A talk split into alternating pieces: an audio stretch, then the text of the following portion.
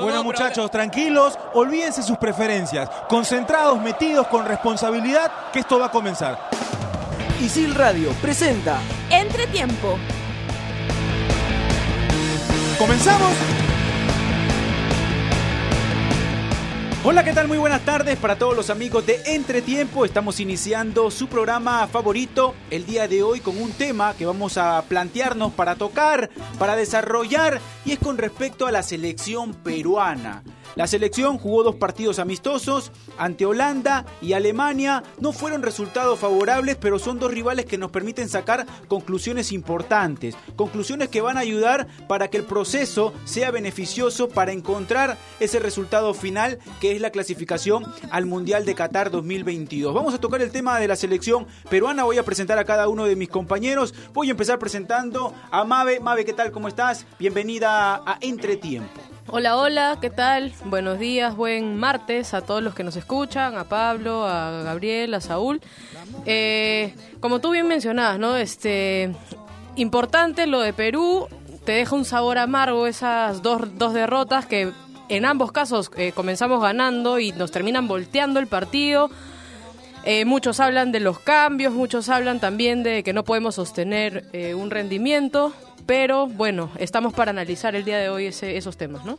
Vamos a seguir presentando a nuestros compañeros, pero antes tenemos a Jaime Duarte, exfutbolista de la selección peruana, voz autorizada para hablar con respecto a lo que ha sido el desempeño de nuestra selección en estos partidos amistosos ante Holanda y Alemania. Bienvenido Jaime Duarte, ¿qué tal? ¿Cómo estás? Gracias por atendernos, por estar con Entretiempo. Muy buenas tardes, un saludo afectuoso para todos ustedes eh, bueno, a la orden lo que ustedes deseen. Sí, Jaime, para tocarte primero el tema de la selección peruana, ¿cuáles son tus conclusiones con respecto al desempeño que ha tenido la selección en el tema futbolístico? Bueno, primero siento que la selección del Perú es un equipo que eh, se ha ganado el derecho en la cancha de tener el privilegio de jugar con jugadores y equipos de alta competencia. ¿Por qué? Porque cuando uno va a un equipo como el Perú, que se reinserta nuevamente al fútbol de élite como es el Mundial, eh, casualmente trae estas consecuencias buenas. Eh, primero, yo siempre manifiesto que cuando jugamos un partido eh, partido amistoso, los partidos amistosos cumplen su cometido, de que son partidos donde nuevamente los equipos se juntan, eh, que dan oportunidad a eh, dar o dar oportunidad sí a jugadores que destacan en ese año, porque el año pasado es otro tema y el fútbol siempre este, te da como respuesta que que es el momento en que se viven los momentos. Entonces, este, siento yo que la participación de Perú en estos dos amistosos a mí este, me deja satisfecho en algunas cosas, por supuesto que siempre hay cosas por corregir, pero bueno, este, yo siempre rescato lo positivo de estas de estos partidos. Sí, ahora hablando un poco de lo que mencionaba Ricardo Areca antes de estos partidos, iba con la finalidad de sostener y ratificar lo que había encontrado en la eliminatoria y también en el Mundial. Ese buen desempeño futbolístico, el estilo que por ahí le ha estado dando a esta selección. ¿Comparte que se encontró o se ratificó ese fútbol de la selección? Estilo. Cuando hablan de estilo, creo que ahí están confundiendo el tema con un modelo de juego. ¿sí? Este, primero a mí no me gusta decirle Ricardo, ni me gusta tutear a las personas porque son mayores el profesor Gareca es una persona que siento que ha influido mucho en el fútbol del Perú porque no le ha quitado la esencia del fútbol al Perú, sino le ha agregado temas como ser solidario cuando no tienes el balón, o sea, hay dos fases en el fútbol, cuando tú tienes el balón y cuando no la tienes. En ese sentido, siento que el modelo de juego es eh, de salir con la pelota, no, no, tirar la pelota, porque si no le da chance al rival sobre todo que son más grandes, más fuertes, más veloces que nosotros, de la posesión del balón, que es un arma también válida para defender. Entonces, la tenemos clara cuando no tenemos el balón, bien agrupados, las líneas, no tan metidos atrás, eh, tratando de eh, manejar una situación principal y fundamental en lo que es este, el fútbol de ahora, ¿no? la presión. Eh, la presión puede ser alta, media o, corta, ¿no? Entonces, este, eh, yo siento que Perú hizo muy bien esta, esta, estos movimientos, pero hay una gran diferencia cuando nosotros propiciamos que haya pánico con el balón del equipo rival haciéndole una presión alta, este, hemos conseguido, eh, digamos, eh, manejar situaciones que nos pueden haber dado muchas satisfacciones, como, como no solamente meter el primer gol, sino en los dos partidos, sino este, eh, poder aumentar el, el, el, score. pero no sucedido así porque no hemos sido, falta todavía eso de concretar situaciones. Caso contrario con los equipos rivales, que a la vez que a la vez que nos, no, nos crean pánico, ellos sí concretan una situación eh, cualquiera que, que ahí eh, se les dé, ¿no? Entonces eh, hay que apuntar a esos temas de, de lo bueno que, que, se está haciendo la selección y la, las debilidades que, que, mostramos en algunas situaciones de juego, que son, pero son partidos amistosos y me agrada de que Perú esté dando, está dando muestras en la selección, que, tenemos una selección para competir, más la selección no es lo que es, el reflejo del fútbol del Perú. Eso es lo que está eh, faltando eh, para que la selección sea mucho más poderosa, ¿no? Que acá en el en nuestro medio se juegue a ese ritmo de juego, a esa velocidad y con esa técnica que se tiene que jugar en, para la alta competencia. Señor Duarte, ¿qué tal? Gabriel Rey le saluda. Eh, quería hacer una, una pregunta con, con respecto a, a, Pedro Aquino. Eh, bueno, es claro para todos que usted debutó muy, muy joven en la selección y le tocó jugar un mundial con 22 años. Eh, más o menos parecía la situación de, de, Pedro Aquino. 21, 21. 21 años, correcto. Eh, ¿Qué pasa? ¿Cuánto cambia un jugador después de haber jugado un mundial tan joven? ¿Cómo llega y cómo, cómo regresa a, este, a su club después de un mundial? A ver, yo no quiero hablar de comparaciones porque me estás hablando que si yo llegué joven. Pues, lo, mío fue una situación este, que no es muy simple, no más en esa época porque había jugadores muy experimentados. Eh, el tema no pasa por la edad. Yo siento que el tema pasa por la fortaleza mental que un jugador debe tener. Yo recién hago un análisis de mi vida y la verdad, este, estar a los 18 años en un en, el, una selección adulta no es un tema simple porque la mayoría eran jugadores ya de experiencia, pero si las situaciones se presentan, uno las tiene que tomar. Y eso, ahora me doy cuenta que eso ha sido mi fortaleza de mentalmente, eh, digamos, enfrentar estas situaciones que para muchos les da miedo. Pero bueno, son momentos y eh, yo siento que específicamente lo de Aquino, eh, que su carrera ha sido ascendente, que está en buen ritmo de juego, eh, porque tiene, eh, digamos, eh, ese rodaje que le da ser titular en, en, su equipo. Y bueno, este, gracias a Dios que tenemos esta clase de, de digamos, de, de alternativas, porque Renato Tapia también es un jugador con, con, a mí me agrada mucho, pero qué bueno tener este, que el técnico tenga estas alternativas válidas, como muchos de los jugadores como que se han potenciado cuando ha, han vestido por primera vez la, la, camiseta de la selección. No sé si te respondí la pregunta. Sí, sí, quedó clarísimo. Bien, profesor Jaime Duarte, muchas gracias por sus palabras, por hablar con nosotros con respecto al tema de la selección peruana. No, no, no, nada, más bien les agradezco que se hayan acordado de mí. Este, ya saben, cualquier cosa, pactamos este, un día antes, yo, si puedo, encantado de la vida. Y un abrazo y, estamos en comunicación. Chao.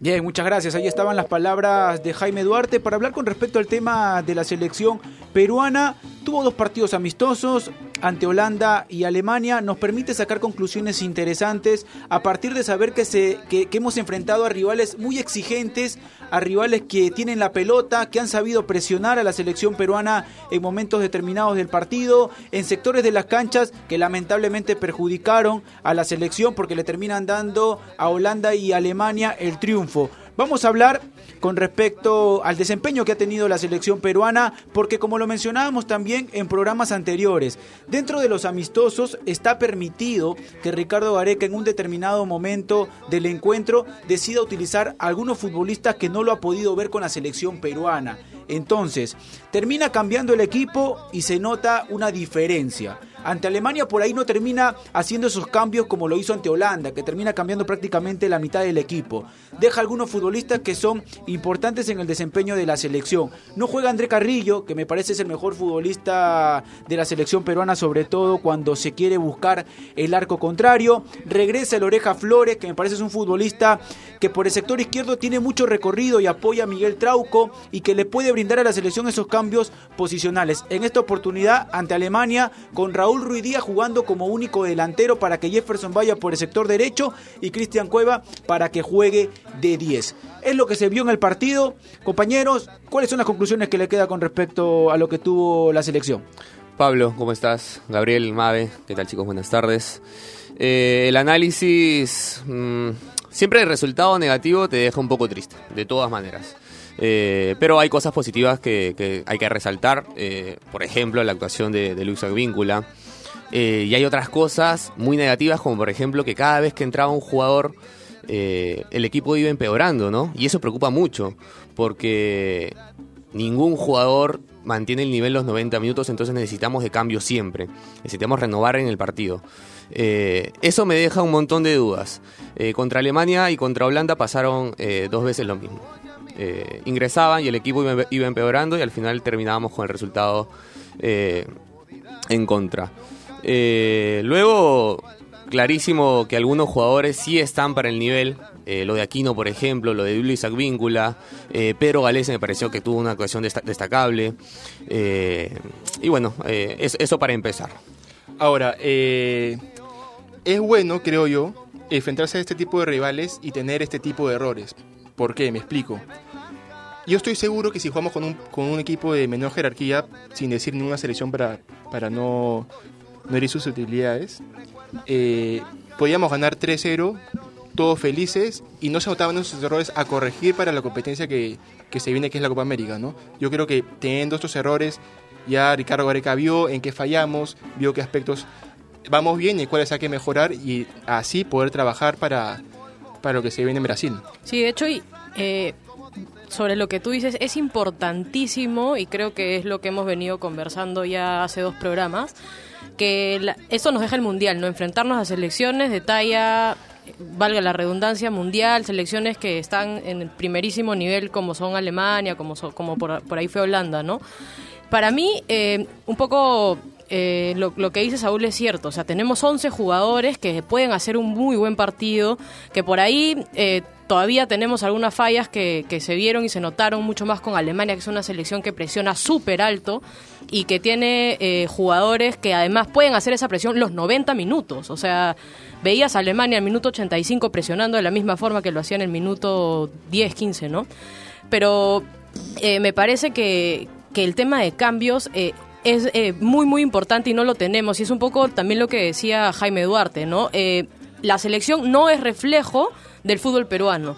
Y si esto es, sigue siendo de esa forma, vamos a tener siempre un universo de 11, 12, 13 jugadores que están en un nivel de competencia alto y por ahí los que vengan de repente de, del torneo peruano eh, se, va, se va a notar o les va a costar eh, sumarse. No, no quiero de, decir o, o, señalar algún nombre, pero los goles de Holanda y de Alemania vinieron por errores puntuales eh, nuestros. ¿no? Errores pero, en salida, sobre todo. Errores ¿no? en errores, salida. Errores en, en, intentar buscar una salida limpia desde atrás con pelota al ras, que ha caracterizado a esta selección peruana. Igual errores de concepto también, ¿no? Porque, sí, o sea, claro. te, tengamos en cuenta que querer sa salir limpio es una indicación de Gareca, él sí, lo comentó totalmente. y me parece totalmente válido que nos equivoquemos ahora al intentar salir limpio. Ahora, pero, lo- y- pero ahí, dale, solo para cerrar la idea, me parece que está bien intentar salir eh, por abajo y tocando, pero lo que, lo que me deja a mí es que tenemos errores de concepto como cabecear hacia el centro, como querer salir por, por el medio cuando puede salir por fuera, ¿no? Y en verdad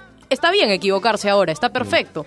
Pero esos errores de concepto hay que corregirlos y eso viene desde menores, ¿no? Claro, eh, te iba a decir que una cosa es lo que dice Gareca y está bien, es lo que pide él, hay que salir jugando, pero luego está el sentido común del, del jugador, ¿no? Y si el jugador siente que hay mucha presión por algún lado, bueno, llega algún momento de, de esa jugada en especial donde tienes que despejarla simplemente porque no queda otra opción.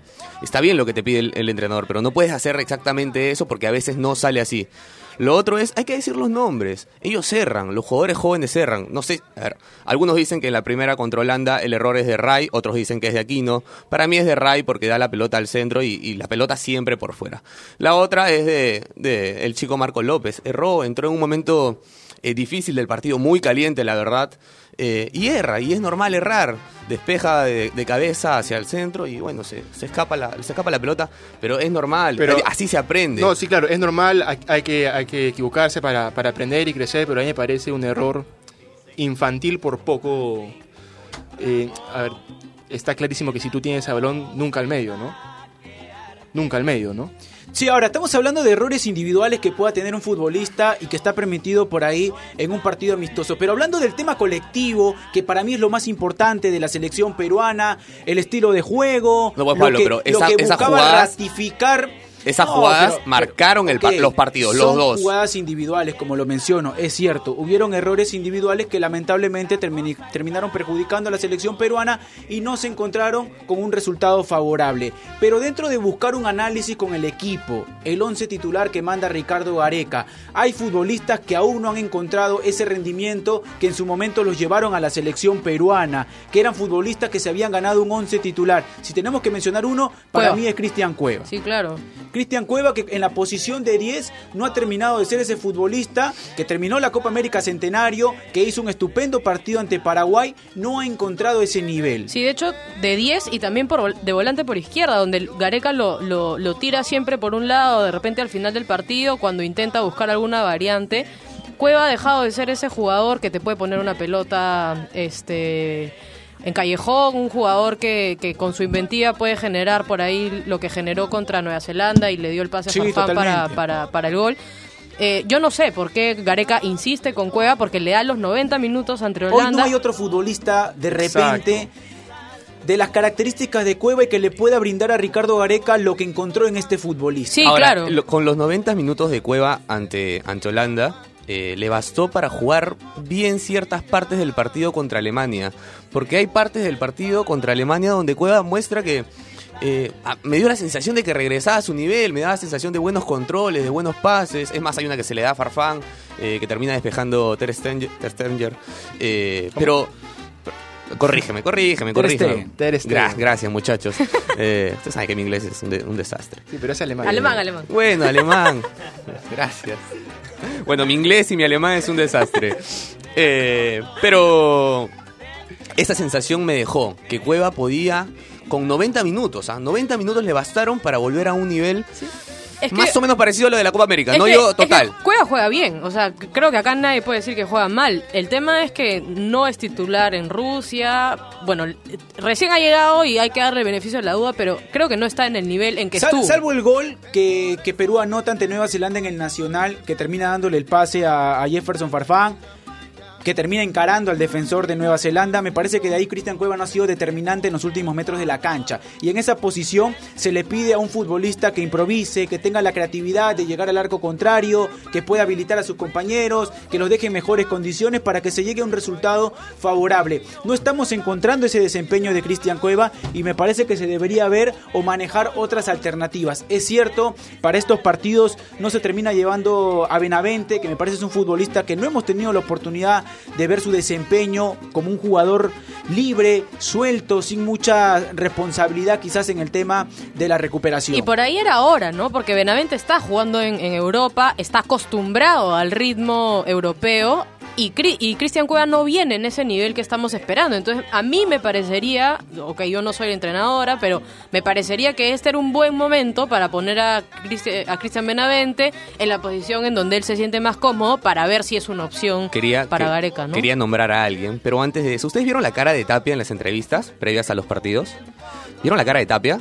Una cara bien picona, bien frustrada, que decía, ¿por qué Gareca no me convocó? Tal vez el castigo ese pequeño de dos partidos, porque a mí, me da la sensación de que Tapia vuelve contra Estados Unidos y Chile.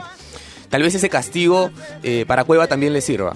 Tal vez ese castigo le diga, ¿sabes qué? Tengo que mejorar un poquito, tengo que volver a mi nivel tengo que jugar, tengo que dedicarme al fútbol por sobre todas las cosas. Es decir, el mensaje de Ricardo Gareca con el no llamado de, Renato Tapia es básicamente porque no le está gustando su desenvolvimiento dentro del campo de juego. Y, aparte venía acompañado de una lesión. No, a ver, yo sé que es porque no está. Yo sé que la, la, razón por la cual Ricardo Gareca no llama a Tapia es por la lesión. Gareca suele dar mensajes sin hablarlos. Gareca es un, un que, que, nunca, nunca nunca te da una declaración que te pueda dar una portada, pero sí da eh, eh, indicaciones y, temas así. Yo creo que el tema de, Renato Tapia, más que el tema de la lesión, va por un tema que Renato se sentía muy cómodo siendo suplente en Feyenoord y siendo titular en la selección. Que le bastaba ser suplente en Feyenoord para estar en la selección. Y yo creo que es un mensaje para Renato, empieza a jugar para que esté en la selección. Yo creo que sería un buen mensaje también para Cueva, que a mi, a mi entender está muy, muy cómodo. ¿Por qué? Porque si no está Cueva, ¿quién? Porque cuando estaba Paolo no estaba Farfán. Y cuando estuvo Farfán no estaba Paolo. Entonces, para mí Cueva está muy cómodo. Y, un mensaje para darle a Cueva como el que se le dio a Renato Tapia, para mí no estaría nada mal. Vamos a seguir hablando del tema de la selección peruana. Nos tenemos que ir a una pausa y estamos regresando para tocar lo que fue el desenvolvimiento de la selección peruana en los partidos amistosos. Rica salsa de fondo, ¿ah? Pues según el color del cristal con que se mira.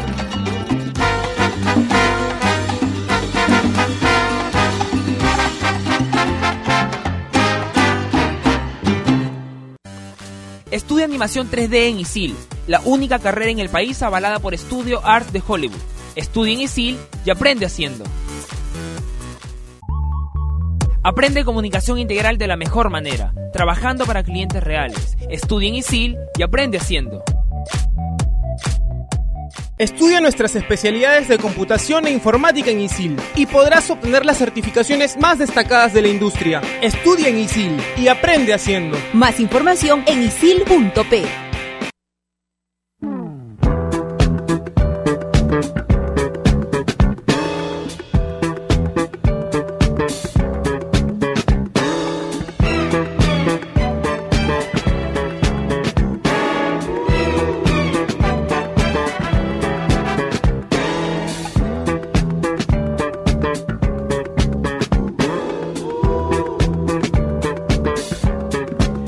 Continuamos con Entretiempo y tenemos las declaraciones del profesor Ricardo Gareca, quien habló después del partido ante Alemania.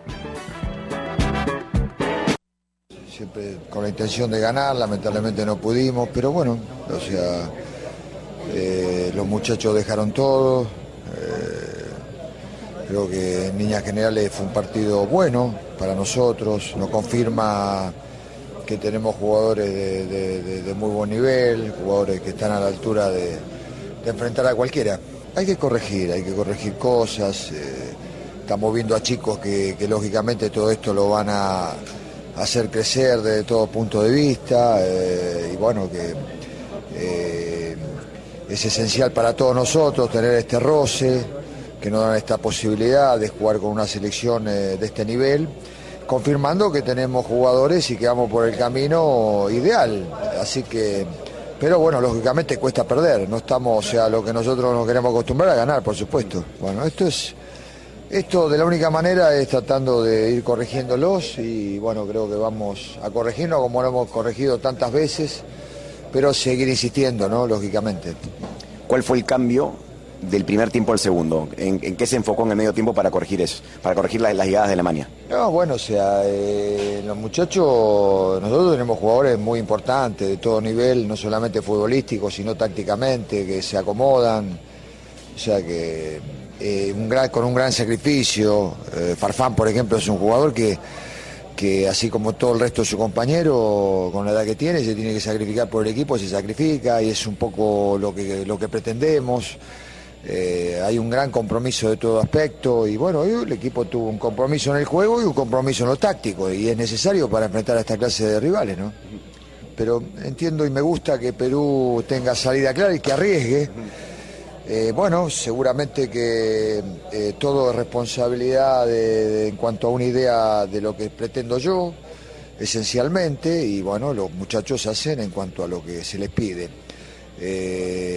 Pero esencial, eh, eh, considero de que Perú debe mantener una línea que le permita crecer futbolísticamente y, y en ese sentido de ser atacado me gusta pasar a atacar y de la única manera que uno a veces muchas veces pasa a atacar es arriesgando saliendo jugando. Entonces eh, en eso a veces el jugador es sometido a un estrés o que lógicamente por ahí con la presión alta es algo a revisar más que nada pero me interesa que arriesguen el primer partido, eh, con, el, con el cansancio, con el, eh, el acomodarnos al horario Europa enseguida y todo, fue muy complicado para nosotros.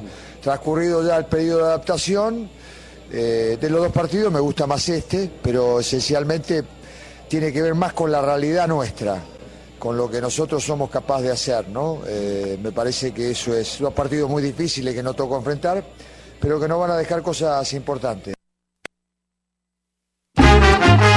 Ahí estaban las palabras de Ricardo Gareca que se queda con este partido, con el partido que tuvo la selección peruana ante Alemania, se acerca muchísimo a lo que ha estado realizando con el equipo en la eliminatoria y también en el Mundial de Rusia 2018. Se vienen otros partidos amistosos en el mes de noviembre, Perú tiene que enfrentar a Chile, tiene que enfrentar a Estados Unidos, me parece que son rivales también de los cuales le va a permitir al estratega argentino sacar conclusiones importantes, sobre todo porque se está iniciando un proceso en búsqueda de llegar al Mundial de Qatar 2022. Se tienen que corregir errores, hay temas puntuales, el de la salida, si bien es cierto, se arriesga por momentos, como lo mencionaban ustedes compañeros, llega un momento determinado en el cual se tiene que rechazar, se tiene que limpiar el juego de ahí para que se puedan acomodar y nuevamente iniciar con el fútbol. Otras conclusiones que le hayan quedado a ustedes por ahí. No, y otro tema de, fuera de salir jugando y cuando no se puede hay que reventar, yo me, me quedo con el intento de la selección peruana de salir eh, tocando y por ahí un par de jugadas, más que jugadas, un par de eh, inventivas individuales, si lo quieren ver así, que te zafaban de la marca de, de- de Alemania y terminan, por ejemplo, con el gol de Advíncula, que hizo, un par- hizo dos, dos partidazos, Alemania y, Y Holanda. y Holanda, Advíncula para mí el mejor de la selección. Eh, pero a lo que iba, eh, Perú tiene, tiene eso, ¿no? Tiene, está intentando salir, salir jugando de, de por abajo, pero necesita ese jugador diferente, que puede ser Cueva, que puede ser Flores, que puede ser el mismo Yotun, que te limpie la jugada y te la cambie eh, al otro sector del campo para poder terminar con descargando y haciendo el gol. Advíncula va solo. Enfrenta uno contra uno porque toda la presión de Alemania estaba para el otro lado, ¿no? Y creo que por ahí es que Gareca va a tener que eh, buscar eh, qué hacer, ¿no? En, en- en los demás partidos. Yo tengo dos. Si el partido queda 2 a 1, eh, habla de que los dos equipos están mal frente al arco, ¿no? Los dos equipos andan un poquito peleados con el arco y, y con el gol especialmente. Eh, si no hubiera acabado tranquilamente 5-4. De todas maneras perdía Perú, ¿ah? porque más claras tuvo Alemania que Perú. Eh, pero quedó 2 a 1 finalmente.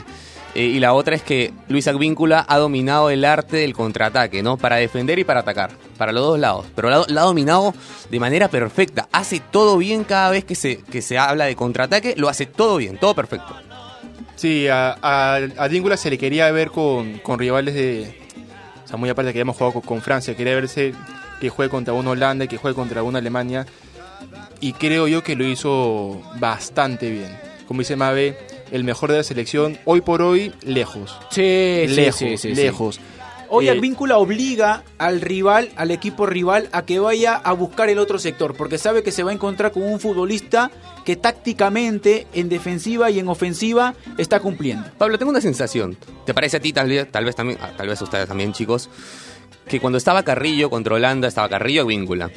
Eh, aparecía más Carrillo y se notaba más la presencia de él. Cuando uno estuvo contra Alemania, eh, esto es obvio también, ¿no? Pero eh, es como que Advíncula toma la bandera y, y dice vamos. Entonces, eh, yo no digo que, que salga Carrillo, pero a ver si lo cambiamos de banda para que se note un poquito más Carrillo por acá, va, este, eh, Avíncula por acá y Carrillo por acá, porque si, a- si Avíncula se va a poner así cada vez que no está Carrillo, que juegue sin Carrillo juegue siempre solo. por ahí, sí. Es que, a ver, yo, yo creo que, que pasa lo siguiente, ¿no? Cuando juega Carrillo con Advíncula, Carrillo es un jugador que le gusta llegar a línea, al igual que Advíncula. En este caso jugó Cueva, un jugador que le gusta jugar un poco más por el medio, comenzar por, por la banda y terminar al, al centro. Igual, y eso, que- eso le da un espacio a Advíncula para, para llegar hasta el fondo y, Y- hacer lo que hizo. ¿no? Y esas son las variantes en ataque que tenemos que, que hacer y que de hecho hemos venido haciendo, ¿no? Flores y Carrillo son jugadores que, Que cambian de posición. constantemente se, se, se cambian de posición y Flores no es tanto de llegar a la línea cuando juega por derecha, ¿verdad? Porque no puede no que no pueda, pero le es más, le es más cómodo eh, hacer la diagonal hacia el medio. Y por ahí eso es lo que me parece que Gareca tiene que terminar de pulir. Esos movimientos tácticos que le permitan a Advíncula pasar, a Flores cerrarse y por ahí buscar a un Farfán o a un Carrillo que vengan por el, por el otro lado, ¿no? Los cambios posicionales le permiten muchas veces a Luis Advíncula pasar constantemente al ataque. Ahora, muchachos, el día del partido hubo un futbolista, un exfutbolista de la selección peruana, un defensor, para mencionarlo, Carlos Zambrano, quien estuvo en el estadio, quien estuvo con sus compañeros también en el vestuario, habló con Ricardo Gareca, como él mismo lo menciona, y yo les hago la consulta. Se vienen otros dos partidos importantes que le va a permitir a Ricardo Gareca sacar conclusiones. ¿Qué futbolistas a ustedes les gustaría ver en la selección y si Zambrano es uno de ellos? Bueno, para mí van a jugar en Estados Unidos, el que debería estar es Callens. Ajá. Me- me- a mí me parece. O sea, si vamos a llamar a Zambrano, que es un jugador que no juega hace muchísimo tiempo, que estuvo en Grecia, que ahora está en Suiza y que no juega. eh, a mí Zambrano me gustaba mucho cuando estaba en la selección, pero me parece que no tiene continuidad. Si se pone en forma, es un jugador convocable. Pero antes que Zambrano, me Callens. gustaría ver a Callens. Correcto. Eh, a mí también me gustaría ver a Callens, pero ¿qué pasa? Que es sabido que Callens, no, no es sabido, pero se sobreentiende que Callens no es del agrado de, Gareca. Y eso ya le restan muchísimos puntos. Y, pero y Zambrano y sí. Zambrano, a ver, an- antes de lo que pasó, el tema del partido con Venezuela, que se fue de la concentración, que no quiso cenar con los compañeros y todo eso, era un jugador del agrado de, de Gareca. Y tengo entendido que cuando se saca al camerino y habla con Gareca, porque la noche anterior estuvo en el, en el hotel, y estuvo con los compañeros, habló con Bonillo, más no con Gareca. El día del partido habló con Gareca y Gareca le dijo, jugá. Eso quiere decir que si, que si Zambrano... ¿Cómo le dijo? ¿Cómo le dijo? Jugá, jugá. que si Zambrano ahora en, su nuevo club agarra una continuidad que no me tenía en los últimos tiempos, a mí no me cae duda que, que Gareca lo va a llamar. ¿Otro futbolista que te gustaría ver en la selección? Eh, Me pareció verte hacer el, el gesto del torero. la, la verdad, no, no me desagradaría ver a, a Benavente. ¿Es del De- agrado de- de, Gareca o no, eh, Benavente, para ti? Eh, Porque te escuchaba decir de Callens que no, por, por las tomas de decisiones que ha tenido. Sí. Pero con Benavente también hay algunas tomas de decisiones como que por ahí nos, nos da a entender de que no es tanto del agrado de Ricardo Gareca. pare- pareciera que, que es su, su as bajo la manga, pero que nunca lo usa, ¿no? Porque, a ver, siempre que tiene que hacer una convocación, una convocatoria, mejor dicho, de último momento, ahora lo hizo en Europa, siempre se inclinaba por, por Benavente. Ahora lo llamó, por tema de tiempos no pudo llegar, pero digamos que es un jugador que lo tiene presente en el grupo, pero no en el equipo, ¿no? A mí me gustaría verlo jugar y verlo jugar donde juega Benavente, para darle eh, un poco de presión a, a Cueve que no esté tranquilo, ¿no? Saúl. Yo me quedo con Araujo, Abraham o Santa María. Con eso. Con eso todo el proceso. Hasta Qatar, hasta el Mundial. Y que, que jueguen el Mundial Y en otra posición, ¿qué otro futbolista te gustaría ver? Eh, de todas maneras, a Benavente por, por Cueva, hace rato, antes del Mundial incluso. Me parece que los, los, los tiempos que le da contra Croacia e Islandia no son los necesarios como para ver para observar a un jugador con- concretamente y correctamente. Entonces, si Benavente jugaba los 90 minutos con cualquiera de los dos equipos, ¿ah? ahí yo te respondía, este, este tiene que jugar de todas maneras por Cueva. Pero no me queda claro todavía. Sí, hay que ver de qué manera lo maneja Ricardo Gareca. A mí me gustaría ver, pero para eso tiene que tener minutos, tiene que tener continuidad, tiene que empezar a jugar en México, es a Beto da Silva. Mm. Me parece que es un futbolista que se acerca muchísimo a las características de Paolo Guerrero como 9 y vamos a ver si empieza a jugar en México. Ahora, Llega a un lugar donde está. Es complicado, ¿no? Un Porque- francés tremendo, un chileno Sí. titular siempre. No sé qué tan titular puede hacer, ¿ah? Sí, pero lo bueno de llegar a Tigres es que siempre está la, la, la opción de que te presenten a otro club mexicano y tener un poco, un poco de minutos. hay que ver cómo le va, ¿no? A Sí, pero yo creo que también deberíamos ir buscando un reemplazo para, para Miguel Trauco porque está clarísimo que Nilson Loyola, por más ganas que le meta, no está al nivel. De lateral. De lateral. Tú lo de sacas a. Nilson Loyola ya. Lo sacaste. Es que para mí, ahí me hubiera encantado que vaya Gerson Vázquez, por ejemplo. Mm. Me hubiera encantado verlo a Gerson Vázquez jugar ahí. Gerson Vázquez, si bien este es, a ver, es constante, a mi parecer es un poco lento para, para, el- para lo que plantea Gareca. O sea, Ahora, Loyola es una apuesta de Ricardo Gareca, ¿no? Sí. Es pensando en, un pro- en procesos que se vienen. Claro, así como hay jugadores que no son del agrado de Gareca, Nilson Loyola es totalmente del agrado de Gareca, ¿no? Sí, sí, se podría decir eso. Pero si no llevas a Trauco, ¿a quién llevas? ¿A quién llevas? Y, y- pero después de Trauco Loyola, Gerson Vázquez, no hay mucho más. No hay mucho ¿no? más, O sea, ese es el problema, no hay mucho nos más. quedamos cortos ahí. y Hoy nos en día, ¿quién es el mejor lateral izquierdo del fútbol peruano? Sí. Yair Céspedes que, que ya, o sea, o sea, no Sí. sé, pues mejor llevamos a Rodríguez también, que ahora va a empezar a jugar en la U. No, pero no es por nada, pero en estos Guarda con amistosos comparación. sí se sintió la falta de, No, de para, Alberto Rodríguez. para ¿eh? mí también Ah. eh, es una cosa que, que no, no discuto. Para mí, si Rodríguez tiene continuidad, tiene que ir. Para mí. Sí, pero, pero no sé si vaya a llegar con el físico que tiene Alberto Rodríguez a Qatar. Entonces tenemos que empezar a apostar por alguien eh, más joven o de repente con un con una carrera un poco más larga, porque Rodríguez y las lesiones han venido complicándose. Pero Sí. el día de hoy, para mí, Rodríguez siendo, sigue siendo esa pieza que le, hace, que le hizo falta para apagar los incendios contra Alemania y para apagar los incendios contra Holanda, ¿no? El que te ordena la defensa. Lo hablábamos, ¿no? Él, él es el caudillo de la defensa y lo queremos ver así, y Ramos era su acompañante. Ramos no es el caudillo de la defensa y Santa María el día de hoy tampoco lo es. Y era su oportunidad para Ramos, ¿no? Para demostrar de que sí podía asumir ese protagonismo en la selección No peruana y no se termina dando. Ahora, de las caras nuevas que aparecieron para estos partidos amistosos, los convocados de Sporting Cristal, bueno, Patricio Álvarez no tuvo la oportunidad de jugar, Johan Madrid, apareció bueno, Horacio, ¿no? apareció Horacio Calcaterra, Y le dio minutos en ambos partidos. Rey Sandoval, Marcos López. ¿Quiénes de estos futbolistas podrían estar en, el, pro- en, el- en el- en los partidos que se vienen? Para mí, creo que Calcaterra entró y no lo hizo mal. En, en ambos partidos la pidió, pero fueron partidos complicados. Para mí el saldo es negativo con todos. ¿Sí? eh, Sí, yo, con todos. yo en esta estoy con Saúl. ¿ah? A, a mí... Así no hayan jugado. Ah, no, pues los que no No, jugaron pero no, se- no se no, puede pero analizar, no- pues, no- no Pablo. se puede medir. Pero, Pero- por ejemplo, en- entra Calcaterra y a, ver, a mí me queda que en el partido con Holanda, como le decía el programa anterior, se movió mucho, pero no encontraba los espacios. Pero en- entra Calcaterra y lo dejan sin, sin una mano derecha que fue Aquino y, le sa- y No. le ponen a Cartagena, Claro, o sea, entonces está, a ver, está complicado de yo- yo- analizar. Yo, creo que entra Calcaterra y está complicado analizar a Calcaterra porque Calcaterra no tiene mucha participación en los juegos a pesar de haber entrado en los partidos.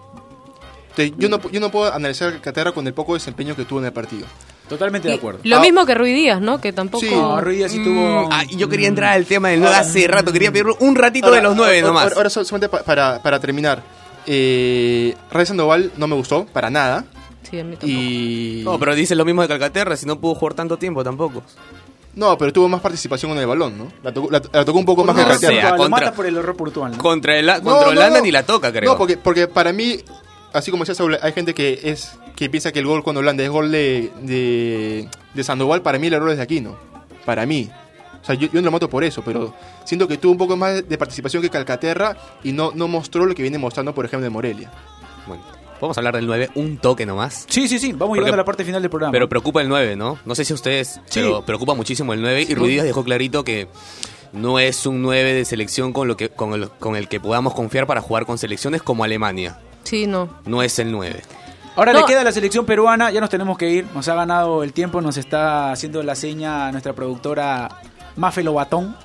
Así que nos tenemos que ir. Perú tiene otros partidos amistosos, tiene ante Chile y Estados Unidos. Nos estamos reencontrando la próxima semana. Chao, chao. Chau.